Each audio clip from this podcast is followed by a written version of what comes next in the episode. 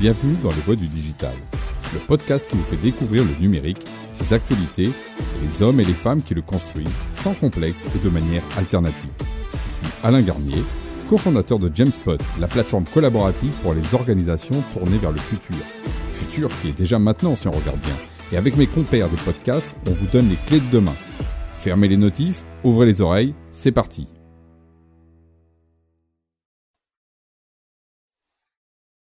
Bienvenue dans Au-delà du live, c'est l'épisode numéro 19 où on va euh, de manière un petit peu justement euh, alternative regarder ce qui se passe dans le numérique au mois de février. Et pour ça, je suis avec euh, Benoît. Bonjour Benoît. Bonjour Alain, bonjour à tous bien connu des auditeurs de ce podcast, qui est celui qui choisit justement les sujets qui émergent, les sujets qui font sens, les sujets où on va aller au-delà justement lors de ce podcast autour du numérique. Alors Benoît, euh, sans plus attendre, quel sujet euh, tu nous as concocté pour cet épisode 19 eh ben, écoute Alain, on commence, euh, on commence avec le sujet à la une, le sujet phare de cet épisode euh, qui porte sur un sujet qu'on apprécie tout particulièrement dans de la du live, la souveraineté numérique. Mmh. Euh, alors pour mmh. replacer un petit peu le, contexte très rapidement, les 7 et 8 février dernier, le gouvernement français organisait une conférence sur la souveraineté numérique l'occasion pour lui de mettre en avant les quatre piliers dédiés à cette à cette question ô combien importante dans le monde dans le monde de la tech. Donc les quatre piliers, si je les cite rapidement, on a l'innovation, la mmh. sécurité, les régulations et valeurs, et pour terminer, l'ouverture. Et euh, c'était également l'occasion pour le gouvernement de, bah, de présenter les différentes étapes qui jalonneront en fait l'agenda de la présidence française de l'Union européenne. Hein. on rappelle que c'est la, mmh, que c'est la mmh, France qui est à la tête en ce moment sur les questions numériques. Donc il y a énormément de sujets qui ont été euh, qui ont été abordés euh, durant ces durant ces deux journées. les enjeux de cybersécurité, les ambitions de l'Europe en matière de cloud, le développement de logiciels libres européens, bref beaucoup de choses. Euh, moi, je voulais savoir quels sont les, éléments qui t'ont marqué, Alain. Qu'est-ce que tu retiendrais justement de ces deux journées-là où il y a vraiment eu, euh, euh, si tu veux, un, rassemblement européen autour de ces questions numériques? Alors, déjà, il faut le dire, l'Europe a basculé dans la souveraineté numérique. L'Europe était plutôt réticente, elle a toujours protégé plutôt les utilisateurs finaux en disant les utilisateurs finaux, il faut qu'ils aient le prix le moins cher et comme les GAFAM étaient euh, surdominants et donnaient nos produits gratuitement, bon, on s'est laissé manger la laine sur le dos de ces sujets-là. Sauf que, évidemment, le monde change. À l'heure où d'ailleurs on, on, enregistre, euh, on est toujours en pleine guerre euh, européenne. Il faut appeler un chat un chat. Mm. Voilà. Euh, et donc les positions ont changé. Les positions ont changé côté français. Euh, les, le mot souveraineté apparaît maintenant la, dans la bouche du gouvernement, euh, là dans, dans, dans, tous les discours. Euh, ça a changé au niveau allemand, qui maintenant considère que la souveraineté numérique fait partie des prérogatives européennes et qu'il faut s'armer là-dessus. Bon. Donc ça, déjà, c'est ce qu'il faut se dire, c'est que euh, il y, a, y a plein de points qui sont encore, on est très loin du compte, mais mentalement, ça y est, on sait qu'il faut le faire. Le deuxième point que je vois, c'est qu'il y a effectivement des actes. Euh, si on prend par exemple innovation, sécurité, régulation, valeur. Bon, euh, sur la question de la régulation, on a euh, la partie euh, justement DMA, DSA, donc le fameux Digital Service Act et Digital Market Act, qui sont en fait deux éléments pour justement commencer à contrôler, avoir un point d'appui juridique pour contrôler les fameux gatekeepers, donc ceux qui contrôlent l'accès parce qu'ils ont trop de marché dans le numérique, ils ont trop d'utilisateurs, mmh ou qui sont par exemple des places de marché. Donc ça, c'est hyper intéressant et ça a été signé. Donc maintenant, ça va se dérouler à la vitesse de l'Europe, lentement, mais sûrement. voilà. Donc régulation, j'ai envie de dire, on avance bien et l'Europe a plutôt tendance à réguler toujours trop. Sur la partie sécurité, euh, alors là, c'est plus discutable parce qu'il y a tout le problème des lois extraterritoriales euh, sur lequel on est aujourd'hui un petit peu comme des poules au milieu avec, euh, en face d'un couteau ou avec pris dans les phares de la voiture parce que le RGPD, nos données, etc., sont aujourd'hui, c'est dans le texte américain, sous l'œil des Américains dès que c'est dans un cloud américain. Et que les Américains, euh, Microsoft, euh, Google, euh, évidemment Amazon, sont obligés de le faire. En plus, en tant qu'entreprise, ils sont pas toujours aussi contents de le faire. Hein, faut pas croire. Hein. Eux, ça les, ça les, ça les embête plus que ça leur fait plaisir. Mais l'État américain leur impose. Donc, sur la sécurité, entre ça d'un côté, on est à poil devant les Américains, et de l'autre, le fait que euh, on est, euh, j'ai envie de dire, la, partie russe qui euh, pourrait nous attaquer, bah oui, c'est, on sent que la sécurité, faut qu'elle augmente. Donc là, il y a, y a, vraiment un sujet. Et puis, sur l'innovation, bah, j'ai envie de dire l'innovation, euh, on peut sauter euh, sur sa chaise en disant innovation, innovation, innovation. Il faut mettre de l'argent, ça c'est ce qui a été commencé à faire avec une problématique autour des licornes. Euh, sauf que les licornes, après, on le voit en deuxième tour, troisième tour de financement, elles sont financées par des fonds américains à 80% et elles sont sur les stacks américaines, donc elles vont à la fin aux États-Unis. Donc ça, c'est un vrai problème de fuite des technologies euh, et qu'il faut assumer que l'innovation doit être intérieure vers l'extérieur et non pas dans l'autre sens. Mais ça, là-dessus, le logiciel n'est pas encore totalement changé, à telle enseigne que quand il y a eu ces conférences, bah, euh, il y a eu pas mal d'ailleurs de, de, chaises musicales sur les, les agendas, parce qu'au départ, on avait prévu le matin de faire venir Google, l'après-midi de faire venir Amazon. bah oui, quand on va parler d'innovation européenne, on fait venir les GAFAM. Et les représentants français ont dit ah non, mais c'est parce qu'il faut qu'on donne la parole aussi aux GAFAM, parce qu'il faut qu'ils se défendent. Mais de quoi? De quoi? Je veux dire, mm. on est en train de parler de l'innovation euh, et de la souveraineté européenne, mais qu'est-ce qu'on fait à faire venir les Américains? Je veux dire, c'est exactement ce qu'on a fait avec Gaia X et ça a été une catastrophe. Donc, il y a quelque chose de très difficile. Tu sais, c'est difficulté. je dis souvent, la souveraineté numérique, c'est comme quand on part de chez ses parents. Euh, il faut assumer que c'est à ton propre appart. Et au début, bah, il est moins beau que celui de tes parents. C'est vrai. Mais sauf qu'il est à toi. Et c'est ça la même chose. Donc là, on refait venir au cas où les parents, tu vois, pour qu'ils viennent dans ta cuisine, pour qu'ils te donnent un conseil, puis tu fais venir maman pour qu'elle te fasse la recette. Parce que tu comprends, c'est quand même plus facile. Toi, t'as jamais appris à cuisiner. Bah, c'est pas bien. Voilà. À un moment donné, il faut justement franchir ça. Donc, voilà. Mais j'aimerais quand même qu'on retienne dans ce podcast, euh, en tout cas moi, ce que je retiens. Euh, les auditeurs retiennent ce qu'ils veulent. D'ailleurs, c'est la grande liberté. On va y revenir d'ailleurs de la grande liberté. euh, c'est le mouvement est lancé et on est vraiment plutôt vraiment vraiment dans la bonne direction parce que on a vu le, le, mur, le précipice. Hein et, je pense qu'on en est même, euh, on a même encore des risques qu'on pourrait mettre sur, la table. Hein, des risques, euh, on parle des câbles sous-marins, on parle du problème du cloud, on parle de, euh, de problème des. Comment est-ce que les boîtes françaises euh, qui sont dans le cloud Amazon peuvent sortir si elles veulent? Bah, elles peuvent pas, ça coûte trop cher, c'est trop long, c'est trop compliqué. Elles ont d'ailleurs même pas de people en interne pour le faire parce qu'elles ont tout délégué. Donc, oui, les risques qui sont devant nous, mais on est dans le bon sens. Moi, c'est ça que je retiens et que le gouvernement, bon, même si des fois justement il le fait pas toujours euh, de bon cœur, parce que c'était pas son logiciel au départ, il hein, faut juste se dire ça, mais il est pragmatique. Moi, c'est ça que je vois, il est pragmatique et il sait que c'est vers là qu'il faut aller. Donc, aidons-le aussi à aller vers là en lui donnant les bons signaux au bon moment pour qu'il prenne les bonnes décisions. Oui, c'est pour, juste pour terminer sur ce sujet, on sent quand même, il y a encore ce que tu dis pour résumer, c'est qu'il y a encore évidemment beaucoup de chantiers sur lesquels il faut travailler, mais on le sent. Moi aussi, c'est quelque chose que je sens, que je pense que chacun peut sentir en regardant l'actualité c'est qu'il y a eu un effet de bascule. Il y a encore quelques mois ou même quelques années, on disait oh, la souveraineté numérique, bon, c'est bien mignon, mais c'est soit c'est pas si important que ça, soit c'est pas possible. Euh, Aujourd'hui, on sent vraiment que c'est un sujet qui est pris, qui est même abordé d'ailleurs, de plus en plus abordé par les euh, euh par les politiques, notamment dans le cadre de la de, de, des élections présidentielles, par exemple. Ouais, tout à fait, tout à fait. Merci Alain. Alors justement, euh, tu, as, rapidement parlé de la guerre en Europe. Justement, c'est le, sujet d'actualité euh, suivant. Un sujet, alors un sujet très intéressant parce que tu as eu l'occasion de débattre euh, sur ce sujet avec Mathieu et Valentin euh, dans, dans l'émission Alternative numérique. Hein. Je rappelle pour celles et ceux qui ne le connaissent pas, l'émission Alternative numérique qui vous fait découvrir l'actualité numérique à travers à travers l'œil des entrepreneurs. Euh, si vous ne connaissez pas encore l'émission, je ne peux que vous encourager à aller la découvrir. Le deuxième épisode est disponible depuis peu. Euh, le sujet en question, c'est le bannissement médiatique. Je pense qu'on hmm. peut utiliser ce terme sans, sans trop de bah problème. Des médias, donc RT, donc Russia Today, et Sputnik par les grandes, par les plus grandes plateformes numériques. Euh, des médias accusés d'être à la solde du Kremlin et de propager de fausses informations euh, en, en, pleine invasion de l'Ukraine. Euh, c'est pourquoi donc les plus grandes plateformes que sont Facebook, Instagram, YouTube, etc. Vous les connaissez, ont restreint, voire même bloqué les comptes associés de ces deux médias et euh, qu'Apple et Google ont carrément retiré les chaînes de leur boutique d'applications. Donc, euh, est-ce que, selon toi, Alain, les mesures prises par ces grandes plateformes, elles sont euh, compréhensibles, justifiables, en raison de ce qu'elles pointent du doigt comme étant, je cite, une situation exceptionnelle? Bah, tu sais, moi, je suis toujours euh, très, euh, très partagé sur ces questions-là et je fais très attention sur les situations exceptionnelles qui nous amènent à de la censure. Hein, parce que de situation exceptionnelle en situation exceptionnelle, on finit par tout censurer. Euh, et, c'est quand même un, vrai problème démocratique. Moi, à titre personnel, j'étais pas forcément pour euh, le fait de, de supprimer RT et Sputnik. Mmh. Euh, je préfère qu'on le dise, bah voilà, on sait que c'est faux, on sait que c'est comme ça, le répéter. Euh, mais c'est aussi euh, la force de la démocratie d'être capable d'être résilient face à ça. Et surtout, on se prive finalement de de, ce qu'il y a de vrai dans ce que dit aussi le message russe. Voilà, c'est ça. Quelque part, on les entend plus du coup. Très bien. Bon, mais est-ce que c'est, est-ce qu'on peut faire la paix avec les murs, hein, comme l'a dit quelqu'un? Je ne crois pas. Et, euh, et, moi, tu sais, je suis allé à, à, à Russia Today. Hein. Deux fois, j'ai été interviewé. Oui, c'est vrai. Euh, sur la question de souveraineté numérique. Et ce qui est hyper intéressant, c'est que je voyais bien, évidemment, on est dans le bloc russe contre les Américains, et que pour eux, c'est du velours.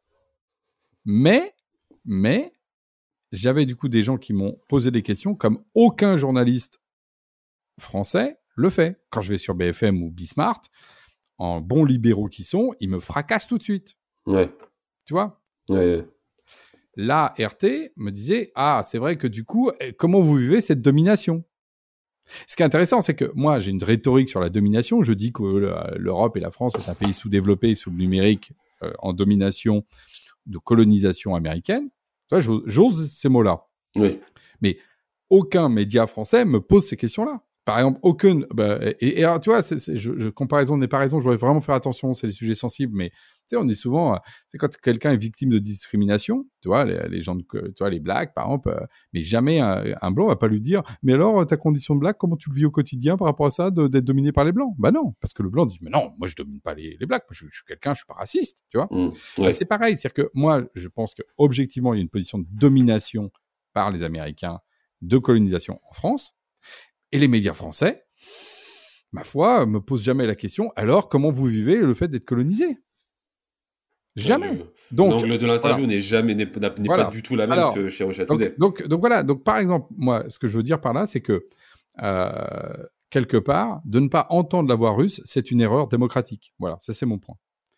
Si par contre, euh, Russia Today commençait à dire euh, oui, alors voilà, il y a telle personne qu'il faut aller arrêter dans tel truc, il faut envoyer telle bombe à tel endroit, alors là oui, tu vois, appel, ouais. appel à la violence, et c'est d'ailleurs tout à fait euh, prévu dans le droit français. Les médias ne doivent pas servir à, à faire ce, ces, ces actes-là. Est-ce que Today l'a fait? Non. Elle a juste dit. Euh, c'est pas une guerre, c'est euh, une petite euh, promenade de santé de nos militaires. On sait que c'est faux, parce que moi, évidemment, je suis pas du, du tout du sujet, mais on aurait pu les laisser dire parce que ça, ça ne fait que accentuer le comprendre comment les Russes vivent ça aussi de l'intérieur. Oui. Voilà. Donc moi, je je, te, je suis pas pour la, la, la, la, suppression. Ça a été un choix. Euh, là où à l'inverse, euh, sur tout ce qui concerne les mesures économiques, alors là, par contre, je trouve qu'elles ont été extrêmement fortes et puissantes, et c'est très bien. Il n'y a pas de sujet. Moi, j'ai pas de. D'ailleurs, je n'ai aucune amitié pour la pour la, la Russie qui attaque l'Ukraine. Voilà, toi, ça que ce soit très clair pour nos auditeurs. Ouais. Justement, on, va continuer. Alors, on va continuer de parler justement du conflit alors euh, entre l'Ukraine et la Russie, mais sous un angle quand même un peu plus positif. Euh, justement, on part du côté de la tech française, Alain. Euh, le soutien apporté par de nombreuses entreprises françaises du numérique aux Ukrainiens déplacés ou restés sur place, toujours dans le cadre de la guerre en Europe, bien sûr. Alors, quelques exemples rapides pour replacer le contexte. On a par exemple les fondateurs de la startup JobGather qui ont lancé EU for UA, une plateforme visant à mettre en relation des déplacés ukrainiens avec des famille d'accueil européenne. On a euh, Famille Coco, une Nantaise de 33 mmh. ans qui travaille dans le numérique, qui a monté la plateforme We Ukraine pour recenser toutes les initiatives citoyennes et humanitaires à destination de l'Ukraine, où on a encore Station F qui a décidé d'héberger euh, gratuitement des entrepreneurs ukrainiens et leurs familles en leur offrant l'accès à pas moins de 100 000 logements. Donc il y a d'autres initiatives, euh, j'encourage bien sûr nos auditeurs à aller se renseigner directement pour, euh, pour en savoir plus, il y, a, il y, a, vraiment de très belles choses qui ont été, euh, qui ont été et qui sont en train d'être faites. La question que je me pose, hein, parce que tu as, quand même un peu plus de bouteilles dans, dans le monde numérique que moi, on, on va pas se le cacher, est-ce que toi tu avais déjà vu dans le passé le secteur de la tech se mobiliser et lancer des initiatives de cette façon par rapport à des problématiques humanitaires ou, ou ce genre de choses? Bah écoute, euh, c'est euh, c'est pas nouveau en fait. Hein. Le, le, le, numérique en fait a, a quand même, c'est un lieu justement de, de, liberté, de progrès. Donc euh, en général, quand il y a des problématiques, les gens sont, sont, sont dans le numérique se mobilisent euh, et de manière assez rapide. Et c'est là où on voit effectivement des mobilisations très rapides. C'est pas nouveau. On l'avait vécu à, l'époque de la guerre de l'Irak. On l'a mmh. vécu pendant le Covid. Rappelle-toi, pendant le Covid, il y a eu énormément oui, aussi de oui, de, de, solidarité. Euh, et le numérique a, de ça aussi qu'il a quelque chose de, euh, faut pas oublier le partage. Euh, on peut partager un site web, euh, on perd pas de sa valeur. Donc très vite, partager des capacités, des ressources, ça fait partie des choses dans le numérique qui est naturel. Et, le problème, c'est comment on accède aux gens quand on en a besoin, souvent. Voilà. et le numérique est un formidable accélérateur aussi de, bah, justement, de d'envie collective de d'aider. Euh, on se rappelle que, voilà, avant le numérique, il fallait prendre un chèque, l'envoyer à qui, je ne sais pas, etc. On attendait les, euh, il fallait, on était dans, dans, un réseau de distribution qui allait, qui allait, qu'attendait le 20 heures pour qu'il se passe quelque chose, tu vois. Euh, et là, le numérique euh, crée d'ailleurs des mouvements colossaux tout d'un coup de, de, de, prise de conscience, euh, des chaînes. Moi, j'ai par exemple Là, j'ai quelqu'un là sur le net qui s'appelle Patrick Amiel qui, qui fait un boulot de dingue pour euh, travailler, euh, par exemple, sur justement la question de l'information. Et par exemple, il a, il a constitué tout un réseau de, de gens en Ukraine qui prennent des photos, etc., qui ensuite les remontent pour dire, voilà, c'est une contre-argumentation russe. Et en particulier, il prend des russophones euh, ukrainiens qui envoient ça à leur famille pour faire de la désinformation, justement, de la réinformation à la désinformation russe. C'est hyper intéressant, tu vois. Et, mmh. et voilà, par exemple, tu vois, et ça, ça s'organise par le net. Euh, c'est des choses des fois qui sont moins évidentes qu'envoyer des couvertures ou de l'argent. On a eu aussi le phénomène des crypto-monnaies. Ça, c'est hyper intéressant aussi. Il euh, y, a, y, a, une forme aujourd'hui de, de, de, don qui passe par les crypto-monnaies. Pourquoi? Parce que comme ça, ça échappe et euh, à on va dire à l'OTAN et aux Russes. Tu vois? C'est-à-dire que c'est aussi dans cette logique de je suis sûr que je ne prends pas parti. Tu vois, je donne pas de l'argent qui passe par des dollars hein, qui font que après c'est des armes américaines qui sont achetées parce qu'il y a des gens évidemment qui disent ah oui mais si je donne de l'argent là ça sera utilisé pour acheter des armes américaines donc en fait on on nourrit les Américains. Tu sais, toutes ces théories un petit peu toujours avec euh, les arrière-pensées, tu vois. Oui. Et donc le numérique, il crée aussi un monde flat qui peut faire qu'il n'y ait pas d'arrière-pensée, tu vois. Et ça, c'est très puissant. Donc euh, ces initiatives sont les bienvenues. Euh, elles sont multiples, comme tu le dis, et, elles font honneur, moi je trouve, à, aux représentants du numérique qui ont compris qu'ils avaient un rôle social de plus en plus important dans, dans les mouvements. je pense même que la question sociétal du numérique sera dans les questions des 20 ou 30 prochaines années. Quel impact social a une, euh, une application, un logiciel euh, dans la vie des gens, tu vois? Et mmh. rappelle-toi, quand on a fait d'ailleurs... Euh, c'était très très intéressant effectivement Valentin qui a amené ça sur la table en, parlant de Vinted, en parlant des des dark kitchen et, aussi des des livraisons de courses rapides. Qu'en fait ça transformait l'espace et que cet impact social, aujourd'hui, bon, il se fait comme ça sans réfléchir, alors qu'en fait, euh, il y a des impacts sur lesquels, après, il faut avoir une certaine conscience.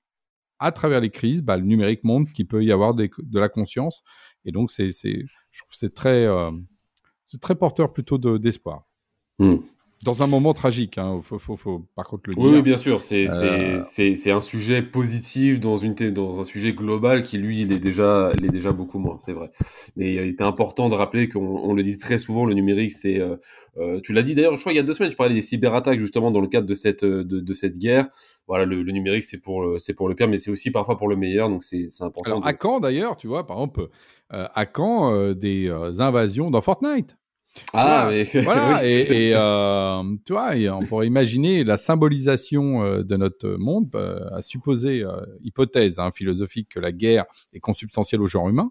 Mmh si on arrive à la transposer dans le métavers et d'une certaine manière que les guerres soient acceptées sous cette forme-là, ça peut être sympa parce que du coup, au sens, on, on accepte notre part d'animalité, mais euh, on, la transpose symboliquement de manière à ce qu'il n'y ait plus de vraies morts, mais qu'il y ait par contre des morts symboliques qui... Euh, alors il y aurait toujours une domination, il y aurait toujours une problématique de territoire, mais on pourrait peut-être bouger ça.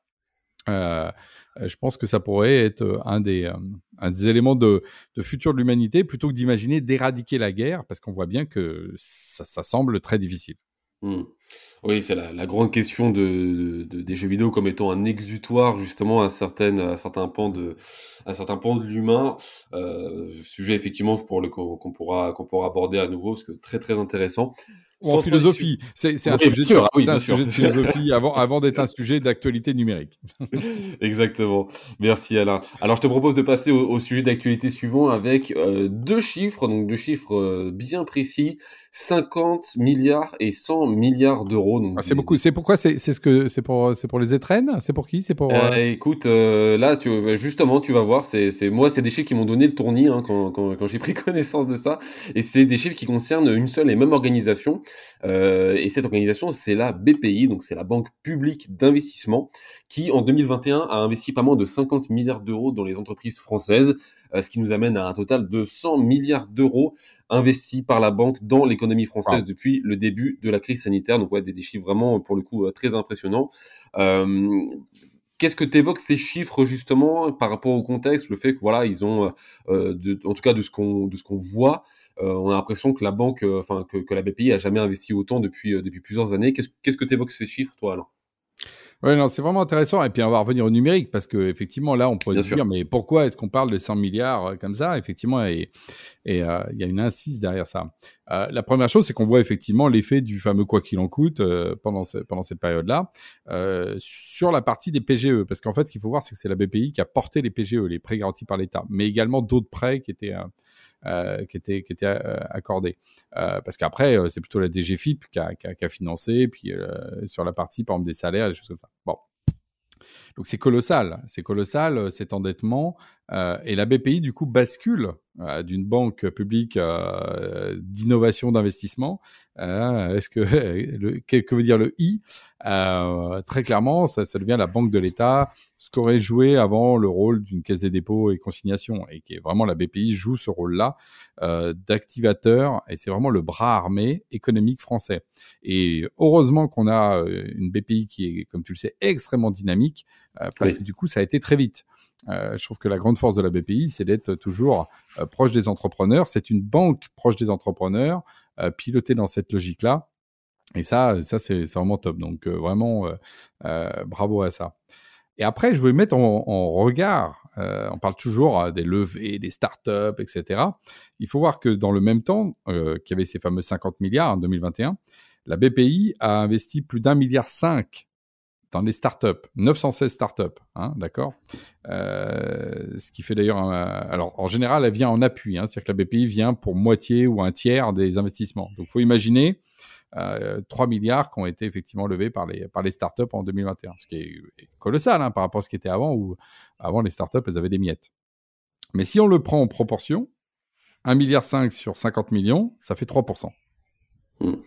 Donc, les startups du numérique, mais aussi des biotech, mais aussi euh, des green tech, mais aussi des fintech, mais aussi, on est, on est, on est dans les startups au sens large. On n'est pas que dans le numérique, mais énormément évidemment sont autour de ces questions numériques. Bah, en fait, oui, on est euh, donc sur 3% euh, de la dépense qui a eu lieu en 2021. Euh, ce qui ramène aussi cette proportion que euh, oui, euh, ça a l'air gros les startups, c'est des gros montants, mais ça reste petit par rapport à ce qu'est l'économie dans, dans sa globalité. Hein Parce que là, on parle en plus de pas tous les secteurs qui ont touché les PGE. Hein c'est pas tous les secteurs qui ont eu les PGE. donc voilà, ça donne un peu la proportion, ça donne le tournis, comme tu dis. Et je pense que ça montre aussi qu'on a un peu comme la recherche, tu sais, la recherche, elle est, allez, sur des, des montants, tu sais, de 1 à 3% du PIB. Mmh bah, je pense que sur l'innovation et les startups, il faudrait effectivement qu'on passe de 3 à 5% du PIB, peut-être 10%. Il faut effectivement accélérer ça. On voit bien qu'on manque, malgré le fait que, encore une fois, la BPI fait un boulot de dingue, qu'avant la BPI c'était zéro ou très peu, donc on est passé de 0 à 3%, la fin de, de ses dépenses à elle sur une période exceptionnelle. Donc voilà, ça, donne un peu la proportion de ce qui, du chemin qui nous reste à, franchir si on veut vraiment euh, euh, créer un monde de demain avec justement des boîtes vraiment innovantes et non pas des CAC 40 qui sont là depuis la nuit des temps, euh, depuis le début du siècle, comme on s'en plaint souvent en France. Merci, merci Alain.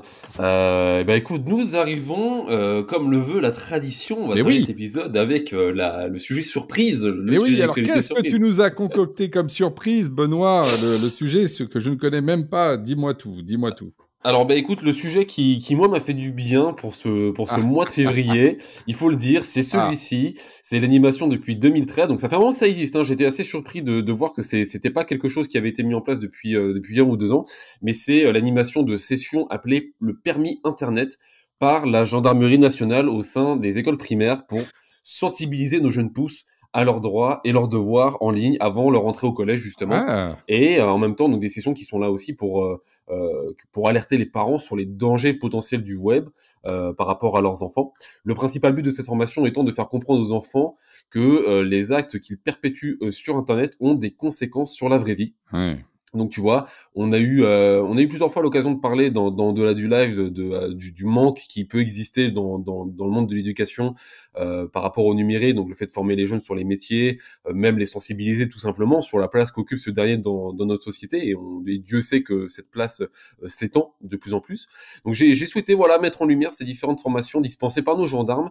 Et je pense même, tu vois Alain, que l'on devrait étendre le concept à nos amis GAFAM pour leur expliquer que dominer ah. sans partage le marché numérique, des conséquences dans la vraie vie sur des, sur des vrais. Permets-moi de, de rebondir. Alors, pour les GAFAM, moi, je leur enverrai non pas les gendarmes, mais les CRS, déjà. Directement, voilà, Allez, hop, comme ça, tu vois, ça mettrait un peu d'ordre, euh, parce que franchement, là, ils sont plutôt faits pour ça. Et puis, je vais te dire un truc, euh, j'adore, merci, parce que ça, tu sais ce que, ce que ça me fait penser, ton truc. Euh, donc euh, là, donc on est en 2020. Il y a 40 ans, d'accord? Eh oui, il y a 40 ans, il y a 40 ans, monsieur. Il y a 40 ans, moi aussi, j'avais des gendarmes qui me faisaient passer un permis quand j'étais euh, à cet âge-là. Mais c'était, euh, tu sais, c'était justement la sécurité routière. Parce qu'à l'époque, en eh fait, les gendarmes venaient, tu sais, avec des espèces de trottinettes et des petites voitures à pédales dans la cour de l'école et euh, ils installaient une fausse route, enfin des, des routes, tu sais, qui ressemblaient à des routes, des, des avec des feux, des trucs comme ça. Et puis c'est parti, on mettait les, on allait dedans et puis euh, il fallait euh, passer son permis et il y avait le gendarme qui nous disait bon voilà, il faut s'arrêter au stop, etc. Et c'est génial de me dire que 40 ans plus tard, euh, bah, d'un permis de conduire, maintenant c'est un permis de conduire sur Internet qui est plus important pour les enfants. Euh, ils apprennent la partie euh, auto-école en 2-2 sur Internet en regardant trois tutos. Et, euh, et, ouais, je me dis que ouais, le monde a changé. Tu vois, ça, c'en est vraiment une illustration. Euh, et les gendarmes, toujours fidèles au poste pour aider nos enfants. Toujours fidèles au poste. Et pour terminer, d'ailleurs, c'est marrant parce que la, comparaison que tu viens de faire, puisque euh, dans, l'article que j'ai lu justement qui présentait le sujet, euh, le gendarme justement, il y avait une citation d'un des gendarmes qui disait, aux enfants, euh, vous voyez sur la route, des fois il y a des feux rouges et bah voilà, dans le numérique, il y a aussi des feux rouges, des sites sur lesquels il faut pas aller ou des choses qu'il faut pas faire. Quand vous voyez un feu rouge, bah voilà, ça veut dire que vous n'avez pas le droit de, vous avez pas le droit de procéder. Donc tu vois, la comparaison avec la sécurité routière est, très bien choisie pour le coup. Ah c'est euh, génial, mais ça veut dire que tu vois, les gendarmes euh, ont compris que la problématique d'éducation pour les jeunes, c'était plus euh, ce qui était sur les routes parce que ça, en fait, tout le monde l'apprend de deux. Euh, mais tu vois, ça veut dire qu'il y a 40 ans, c'était pas le cas. On considérait qu'il y avait une éducation civique à donner euh, sur la route. Euh, et, et, que là maintenant c'est Internet. Donc euh, quand on dit des fois que euh, nos forces de l'ordre, l'État est un peu en retard, bah non, 2013. Voilà, depuis 2013, le permis d'Internet. Bah merci, écoute, Benoît, c'est une... t'as raison, c'est un, joli petit rayon de soleil, euh, parce que ça m'a rappelé mon enfance. Tu peux pas imaginer, je me vois en culotte courte dans cette voiture à pédale, en train de, en train de d'essayer d'accélérer et de doubler mes petits camarades. Voilà, tu vois. et de m'arrêter au feu rouge, au stop. Exactement. Bon, merci encore Benoît. Bah voilà, écoutez, on a on a vu effectivement tous ces sujets. On a été de la grande Europe, on a été voir en Russie, on est revenu à BPI, on a parlé d'argent, on a parlé numérique, on a parlé usage, on a parlé des enfants, on a parlé des gendarmes. Euh, ma foi, euh, et je crois même qu'on a glissé le mot crypto-monnaie. Donc, euh, je pense que le sujet était largement au-delà du live. Voilà, encore un, un plaisir d'avoir fait cette émission avec toi et j'espère que c'était la même chose pour nos auditeurs. N'hésitez pas à vous abonner à nos chaînes, au-delà du live. Alternative numérique, effectivement, avec, Valentin et, Mathieu, euh, que tu animes d'ailleurs. Exactement, absolument. Bonjour les spotters tous les vendredis et euh, nos, podcasts experts où tu vas dénicher à chaque fois des gens qui ont des, choses à nous, à nous apprendre, à nous dire, à nous surprendre, euh, enfin à faire que le numérique soit justement une, une, un beau bonbon, une belle surprise dans notre quotidien. Voilà. Exactement, Alain. Bah écoute, ça a été un plaisir euh, partagé de réaliser ce, ce podcast avec toi. Et euh, voilà, je n'ai rien d'autre à ajouter. Tu l'as dit, euh, toutes nos émissions sont à retrouver sur les voies du digital, sur notre chaîne de podcast. N'hésitez pas à aller faire un tour. D'ici là, bonne collaboration dans le numérique et on se retrouve le mois prochain pour le prochain épisode d'Au-delà du live. À bientôt. Merci à tous. Au revoir.